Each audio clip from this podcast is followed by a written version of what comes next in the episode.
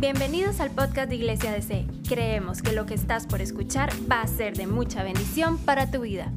Y hoy vamos a dar inicio al estudio de la carta de Santiago. Entonces, vamos a dar una breve, introducción, una breve introducción, perdón, después vamos a ir sobre los versículos que vamos a analizar el día de hoy, que son del versículo 2 al versículo 4. Y prepárese, porque este versículo, esta porción es de esas joyas de la Biblia que están ahí y que le dan sentido a todas esas canciones que usted cantaba ahorita, pero que, como es una joya escondida porque casi nadie la usa, eh, porque, vamos a ver por qué, van a ver por qué eh, generalmente evitamos este tipo de versículos. Pero para eso y para dar una introducción en el tema, mi esposa, la pastora Silvia, nos va a compartir. Eh, ¿Qué les parece, iglesia, si hacemos lo que hacemos siempre en Iglesia de y es orar primero? Señor, en esta hora queremos disponer nuestro corazón para recibir tu palabra. Estamos tan ansiosos, Señor, de conocer lo que tengas para enseñarnos hoy.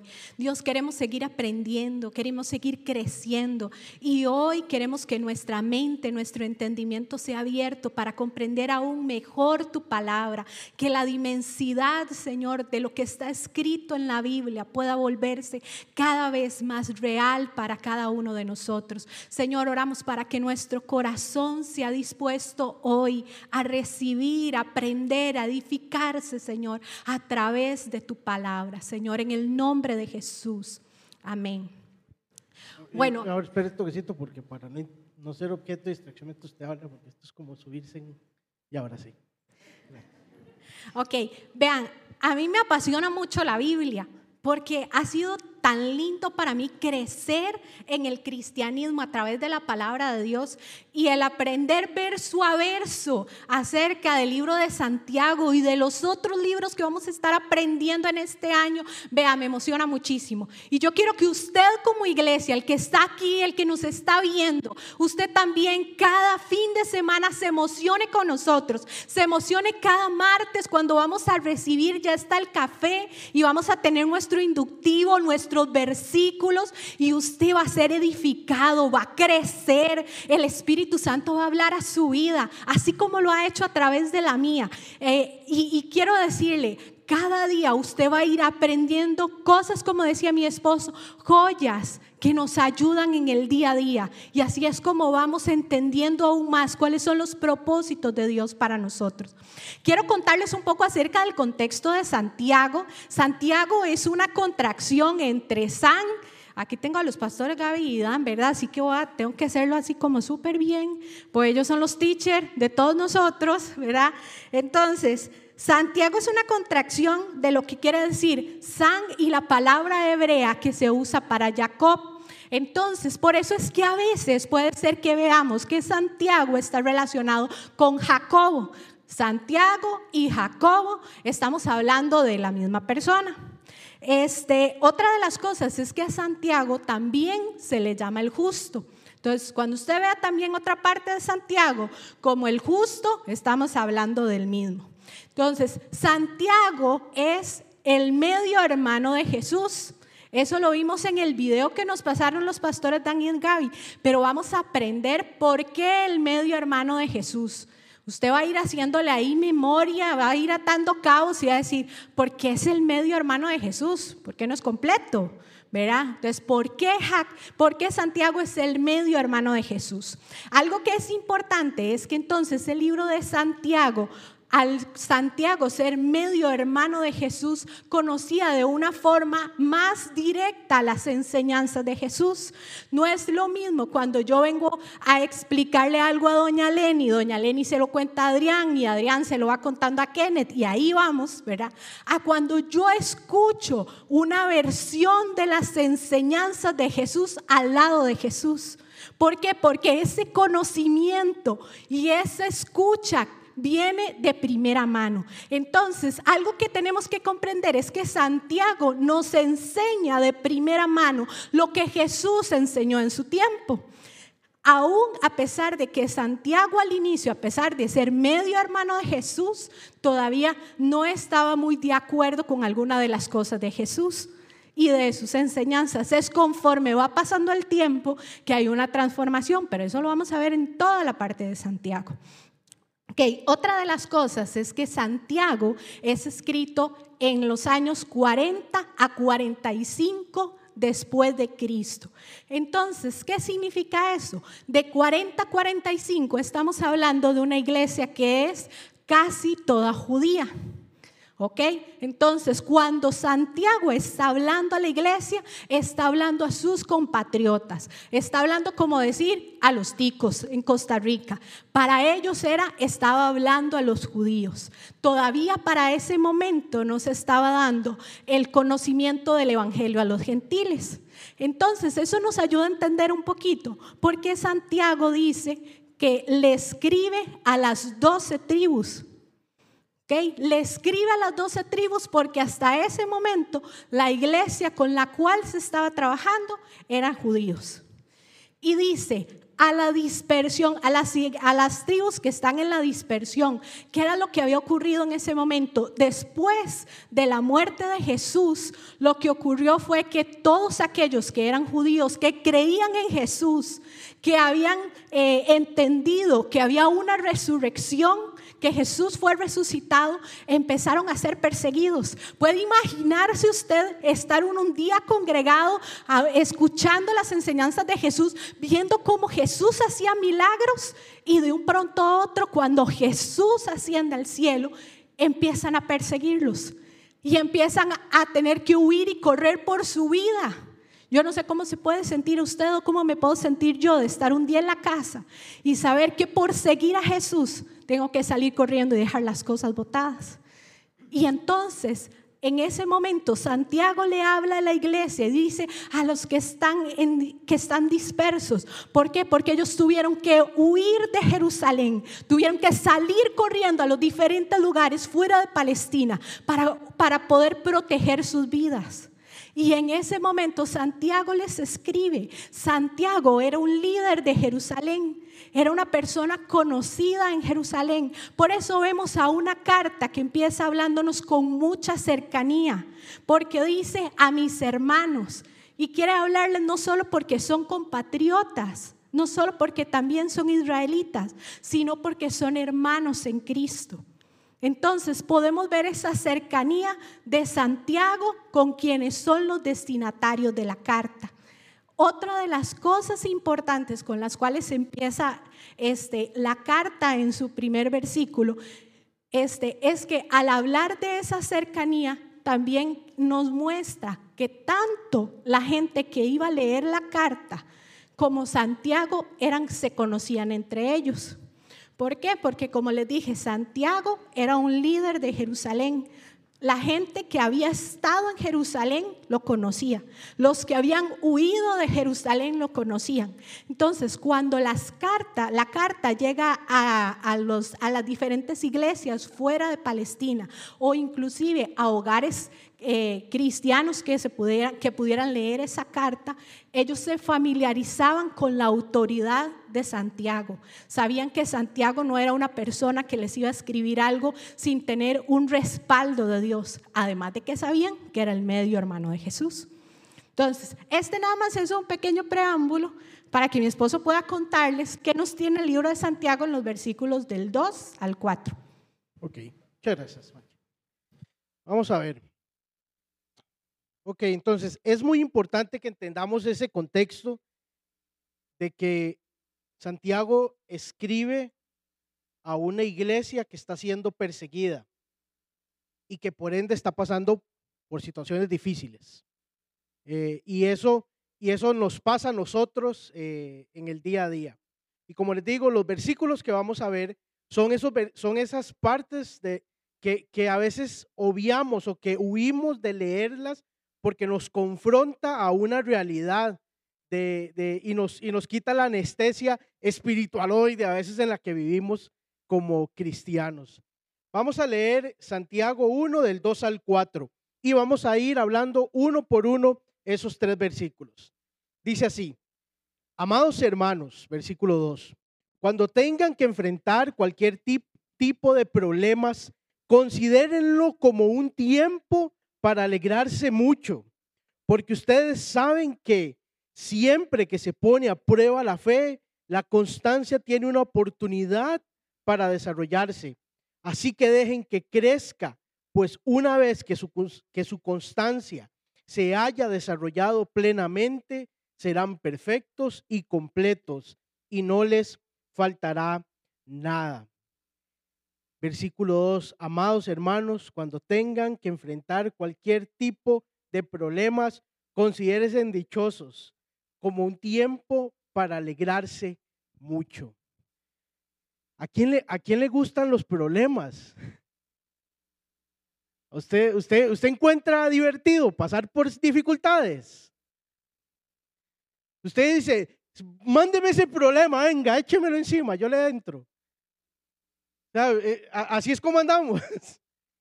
Pero vean, vean que las pruebas, así como usted, como, o sea, las pruebas en el día a día nos vienen de la noche a la mañana, no, no tienen aviso. O sea, muchas, si, si nos avisaran cuándo van a venir los problemas, podríamos prepararnos, ¿verdad? Eh, pero no, generalmente eh, no avisan y nos, y nos caen de leñazo. Y, y, y entonces es, esta tormenta viene, nos ataca, nos golpea, nos, nos duele. Y vea, pero vea lo que dice Santiago. Santiago llega y dice que considérense como un tiempo para alegrarse mucho. Las pruebas son inevitables. Usted y yo no podemos evitar los problemas. Es más, tampoco, tampoco nos creamos así súper especiales eh, de que solo los problemas nos pasan a los cristianos. Sea, las dificultades, los problemas le pasan a cualquier persona. Crean en Cristo, no. O sea, la vida está llena de momentos difíciles y vamos a tener que enfrentarlos. Son inevitables.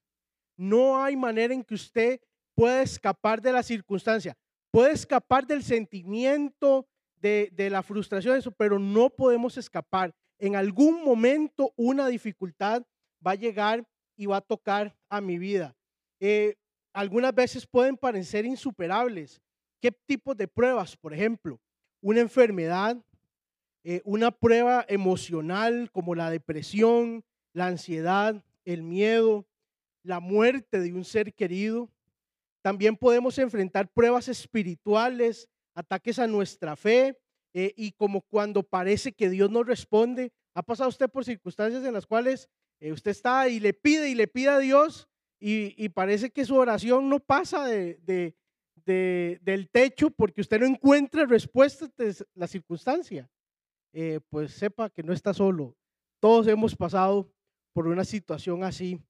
Puede venir, como lo decía mi esposa, a nivel de, de la persecución o la oposición Puede usted estar en, su trabajo y tener un compañero, una compañera, que, un jefe que le hace la vida imposible. Usted puede tener un familiar que sea bien jodido, bien jodida y, le hace su vida imposible. Y usted, y usted nunca le hizo nada a esa persona, pero ahí está y, le afecta.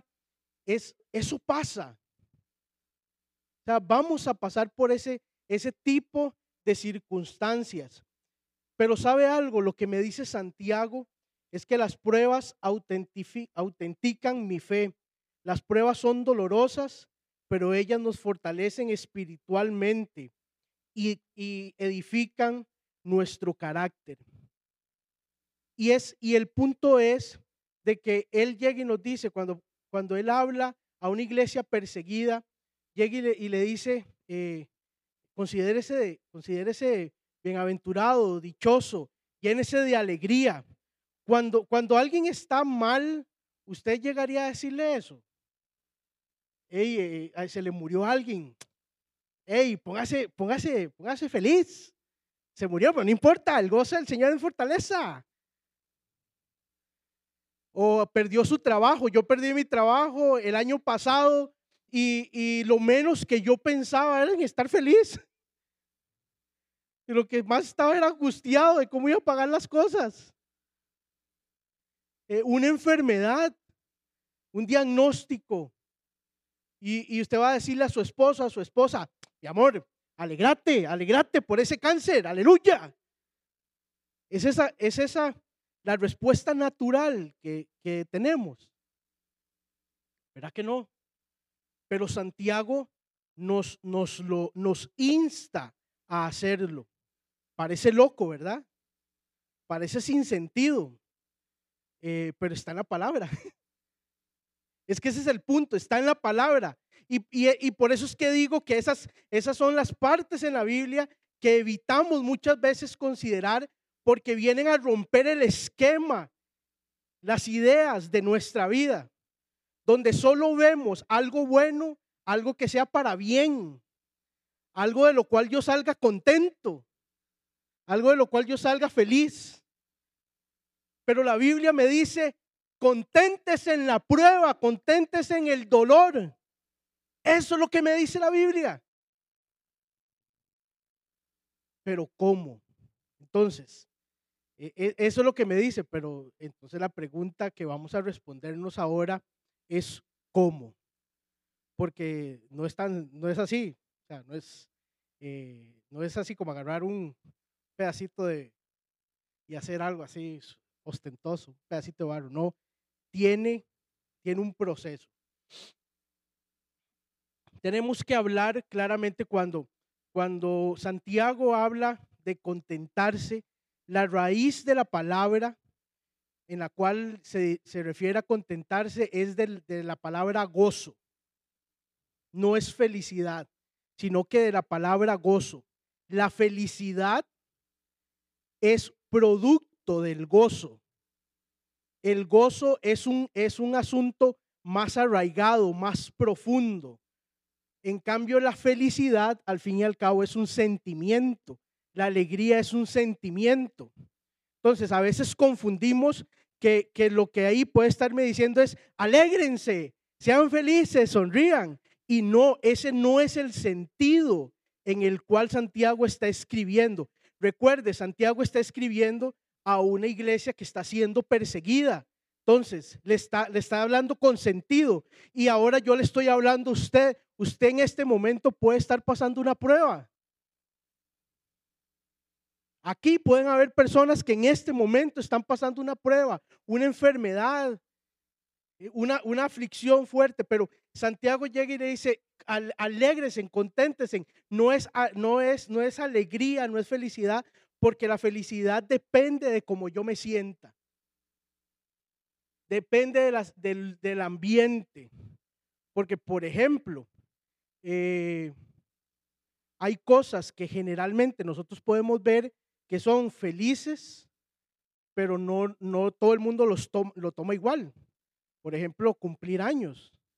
Para alguna gente, cumplir años es algo muy bonito y se, y, se ponen alegres. Eh, para otros, cumplir años es, es un martirio, porque es decir que, estoy más viejo, más vieja. Eh, el año nuevo, yo me acuerdo una vez, un año nuevo, el año nuevo de los 20, cuando yo cumplí 25 años, empezaban 3, 2, 1 y todo el mundo. Y yo estaba en la esquina de la casa llorando y todo el mundo feliz. Y mi mamá se me acerca y me dice, Michael, ¿qué le pasó? No sé, mami, es que estoy muy feliz, muy triste. Y, me, y, y mi tristeza era porque yo tenía 25 años y no había hecho nada con mi vida y tenía compañeros de, de, trabajo que eran de 21 años y tenían títulos universitarios y de todo. Y yo para mí eso era una frustración que estaba en el año 25 eh, sin nada. Pero e, era el mismo ambiente, la misma circunstancia, diferente sentimiento. Entonces vean que no es un asunto de estar alegres, sino de, de contentarnos. ¿Y a, ¿Y a qué me hablo con contentarnos? Con el gozo. El gozo es algo completamente diferente a estar alegre. El gozo es un sentimiento profundo, es un contentamiento, un saber de que las cosas que estoy viviendo me van a ayudar para bien, porque a los que aman a Dios, todas las cosas nos ayudan para bien. Pero ¿cómo entender esto? ¿Cómo entender el asunto del gozo? Para entender el asunto del gozo tenemos que irnos a Juan. Juan capítulo 15, versículo 11. Ahí Jesús viene hablando de que Él es la vid verdadera y que nosotros somos sus pámpanos y que si no estamos pegados a Él, nada somos. Y cuando viene contando esta historia, en el versículo 11 cierra con esto.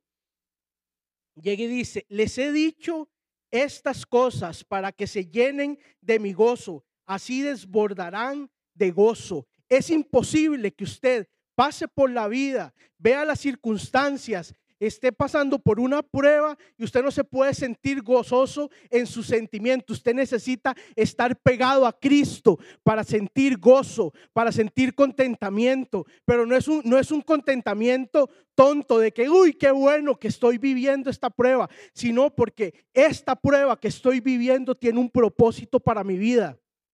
Esta circunstancia por la que estoy pasando tiene un propósito para mí. Eso es el gozo. No es que usted esté alegre y se ría y diga, ¡uh, aleluya, una prueba más! Sino que diga, de esta voy a salir y voy a salir mejor. No sé qué es lo que tiene Dios para mi vida, pero esto me va a hacer un mejor hijo, una mejor hija. Esto va a hacer que mi matrimonio, que está pasando por este, este valle de sombra y de muerte, pero no temeré mal alguno porque Él está conmigo, me va a sacar y vamos a ser una mejor familia. Hablar del gozo no es hablar de, de, de, de alegrarnos, no es de que se ría, es de que saber de que eso que usted está pasando es con un propósito y que la única manera que usted sienta ese gozo es pegado de Cristo. Nadie más le va a dar ese gozo. Y lo más seguro es que si usted no se pega de Cristo, va a pasar por depresión, va a pasar por angustia, va a pasar por tristeza. Todo eso que pasa, gente dentro y fuera de la iglesia que no está pegada a Cristo. Porque sepa que estar aquí en la iglesia no le exime de pruebas, ni tampoco significa que usted está pegado a la vida. Es su vida y su relación con Él. El versículo 3 dice, ok, bueno, voy a sentirme gozoso ante las pruebas, pero ¿por qué? Porque ustedes saben que siempre que se pone a prueba la fe, la constancia tiene una oportunidad para desarrollarse. Cuando se pone a prueba la fe, Ustedes saben que cuando un producto nuevo se va a sacar al mercado, cualquier producto nuevo, se les hacen pruebas de control de calidad. Se hacen pruebas de control de calidad, de rendimiento, de aceptación, de diseño. Estas pruebas que buscan ver que el producto que se está generando eh, cumpla con los requisitos de seguridad, cumpla con los, con los resultados esperados. Ninguna empresa responsable y seria saca un producto a la calle si no, si no está bien probado y si no sabe que va a ser efectiva, porque necesita una inversión de eso, que está, eh, recuperar la inversión. Por ejemplo, las, estas benditas vacunas.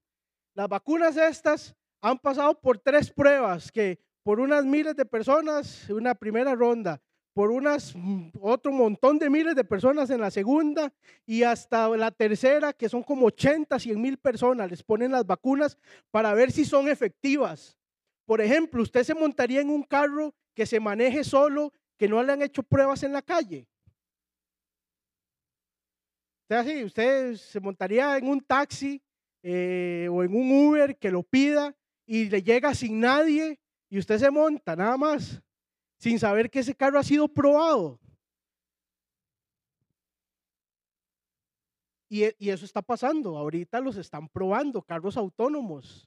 Pero tienen que pasar un montón de pruebas para poder salir a la calle. Por ejemplo, hay un dato, la, FIFA. La FIFA da un sello para los balones, eh, para que tengan el sello de la FIFA. Hacen siete pruebas. Dos pruebas de ellas es, por ejemplo, el grado de deformación de los, de, los balones, Y para comprobar si se mantienen es que agarran la bola, la misma bola, y la patean en dos mil ocasiones contra una pared de hierro a una velocidad de 50 kilómetros por hora. Y la bola, después de esos dos mil patadas, tiene que mantener su forma y su contorno. O la absorción del, del material. Lo ponen y lo sumergen 250 veces en agua y el peso tiene que ser el mismo, o sea, no el, el, balón no tuvo que haber absorbido eh, agua y pesar lo mismo. Si las bolas no pasan esas pruebas, la empresa no puede poner el sello FIFA. Y la FIFA lo pone para asegurar la calidad. Y, es, y eso que me habla de la constancia que Santiago me menciona. Van a venir pruebas a nuestra vida y esas pruebas lo que van a medir es la constancia. Porque puede ser que usted una vez reaccione bien. Ah, pero vamos a ver dos, tres, cuatro veces ante la misma prueba. Yo me he encontrado en momentos diciéndole, Dios, que es la vara? Déjame ser feliz. ¿Qué es lo que tenés contra mí? Me falla la constancia.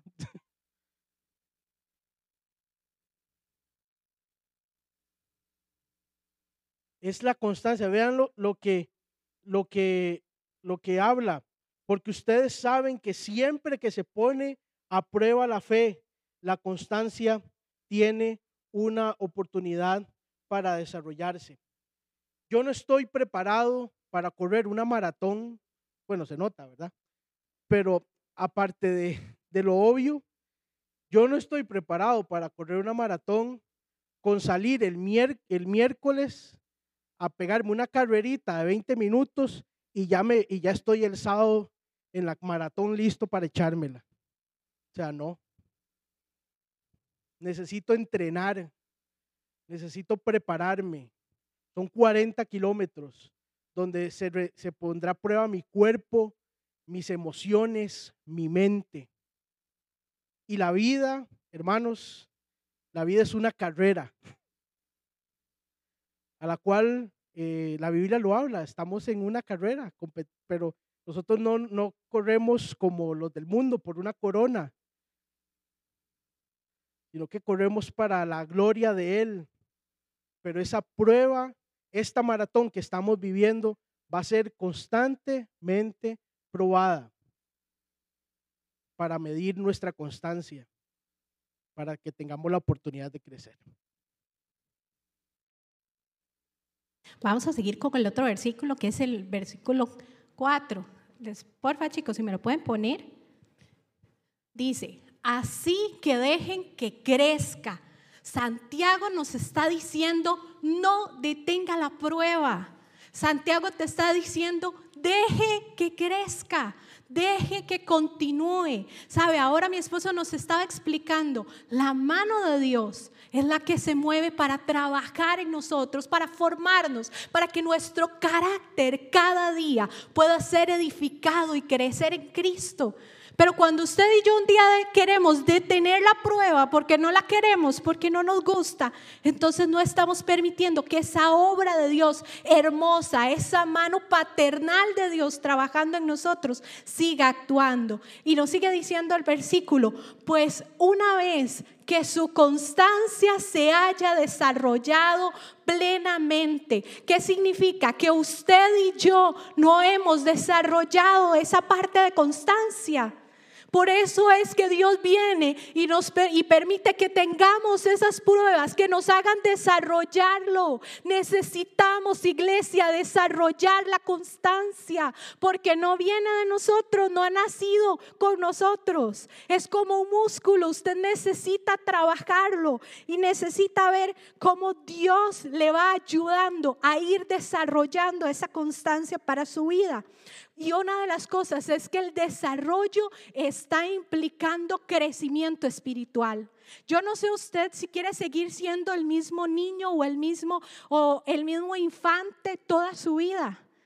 O si usted quiere un día seguir creciendo y que aún en medio de las circunstancias usted pueda decir, hey, soy mejor cristiana, soy mejor cristiano, he ido creciendo, he ido madurando. Y esa es la otra parte de la que nos habla este libro. Dice, sean perfectos. ¿Sabe? Perfecto no significa que usted y yo no pequemos. Perfecto no significa que no nos equivoquemos. Saben, la, la, frase que utiliza eh, Santiago es una palabra griega que se llama tele, teleios. Eso significa completamente equipado, maduro. Entonces, ¿qué es lo que nos está explicando Santiago con este versículo? Lo que él quiere es que usted y yo desarrollemos, crezcamos para ser cristianos maduros. Y el cristiano maduro puede trabajar la prueba de una forma diferente, puede reaccionar ante las circunstancias de una forma diferente. La otra parte dice, para que sean perfectos y completos. Eso quiere decir algo que es entero, que no está partido, que no está por partes. Entonces nos habla de ser completo para después decirnos en la última, y no les faltará nada. ¿Y qué queremos decir con no nos faltará nada? Faltará nada no quiere decir que no nos vayamos a equivocar, que no sigamos tal vez siendo inmaduros, sino que no necesitamos únicamente el conocimiento, no necesitamos solo leer y conocer y aprender y aprender, necesitamos un conocimiento que se pueda reflejar en vivencia, necesitamos un conocimiento que pueda dar un fruto de que nuestra, de que las pruebas y las circunstancias que hemos pasado han hecho que nosotros podamos seguir creciendo y siendo más maduros, podamos ser más completos, podamos tener más de Cristo formado en la vida de nosotros. ¿Sabe? Y yo quería traerle una, una parte para ejemplificarle esto. Y tengo aquí dos, dos cosas que quiero traerles. Yo no sé si pueden ver, este es el vaso de mi casa. Quiero decirle que en mi casa hay vasos y, y, y tazas que sí sirven, pero hoy me traje las que no sirven este vaso, si usted lo puede ver y lo pueden ver ahí en la casa, es un vaso que tiene una grieta, ¿verdad? Pero vieran qué vacilón. Resulta que si yo a este vaso le echo agua, no se sale el agua, pero tiene una grieta. Y es le voy a contar otra cosa, yo puedo tomar el agua. Y no pasa nada. Le voy a enseñar otra cosa. En mi casa hay una taza. Esta taza tiene un pedacito que está quebrado. Pero si yo tomo café en la taza, no tengo ningún problema. Sigue teniendo la misma funcionalidad. Yo quiero decirle algo en esta noche. Hay momentos en los cuales usted y yo estamos como el vaso y la taza. Sabe, a veces hay grietas en nuestro corazón porque las circunstancias, los problemas, las dificultades han venido a crear cosas en nuestra vida. Y usted hoy puede estar aquí en esta noche, iglesia, diciendo, yo sirvo. Tengo la misma funcionalidad que el vaso. Puede venir a derramar lo que sea líquido dentro de mí, que esa grieta no va a hacer que el agua se derrame ni que el líquido se derrame. Pero sabe una cosa, algo que tenemos que entender cuando estamos pasando diferentes circunstancias, cuando estamos en las pruebas, cuando Dios está trabajando en la profundidad de nuestro corazón, cuando el Espíritu Santo está diciéndote quiero hacerte completa, quiero hacerte completo, pero te estás rehusando mientras estás en enfermedad, mientras estás en momento de tribulación y tal vez usted está como un niño diciendo no quiero esta prueba, no quiero esta enfermedad, no quiero esta situación. Pero hoy el Espíritu Santo te dice, iglesia, así como habla en Jeremías, ¿acaso no podré moldear así como el alfarero la vasija? Iglesia, hoy en esta noche Dios te dice, ¿acaso no puedo ser yo el que vengo a completar esa taza? Y en lugar de que seas una taza quebrada, en lugar de que seas una taza que un día va a perder su utilidad y va a derramar el aceite o el líquido que está dentro de ello, en cambio vas a ser una tasa completa, porque mientras tanto, como dice Jeremías, el alfarero estará moldeando tu vida a través de esa prueba y esa circunstancia. ¿Acaso, iglesia, no tendrás una grieta hoy en tu vida? Y hoy el Espíritu de Dios quiere decirte, yo vengo a tapar esa grieta, porque nadie más lo está viendo, iglesia, y quiero declarar esta palabra sobre usted. Puede ser que nadie más lo esté viendo, puede ser que hoy usted esté en esta noche diciendo, Dios, es que nadie está viendo lo que estoy pasando, pero Dios en la intimidad de su presencia está formando tu corazón, está sellando esa grieta, porque somos llamados para que su gloria se derrame sobre nosotros, somos llamados para que su presencia fluya a través de nosotros y personas sean impactadas, personas sean restauradas. Yo quiero decirle algo, iglesia, hay dos formas de poder afrontar la prueba que nos habla Santiago. Hay dos formas de hacerlo. Una forma es que usted pueda rehusarse. Usted pueda rehusarse a ese trabajo de Dios con su vida. Y usted puede decidir resignarse y decir, no voy a pasarla, voy a dejarla pasar pero su actitud va a seguir siendo la actitud de un niño. Y al final la resignación no te va a traer victoria, te va a traer derrota. Porque otra vez vas a tener que pasar la prueba, otra vez vas a tener que pasar la circunstancia. Porque el propósito de Dios es que crezcamos, nos desarrollemos y que podamos ser la imagen perfecta de Él. Y la otra forma en la que puedes pasar la prueba es poder aceptar la voluntad de Dios y decir, Dios, quiero aceptar lo que tengas para mi vida, pero quiero aceptarlo como está escrito en el libro de Santiago.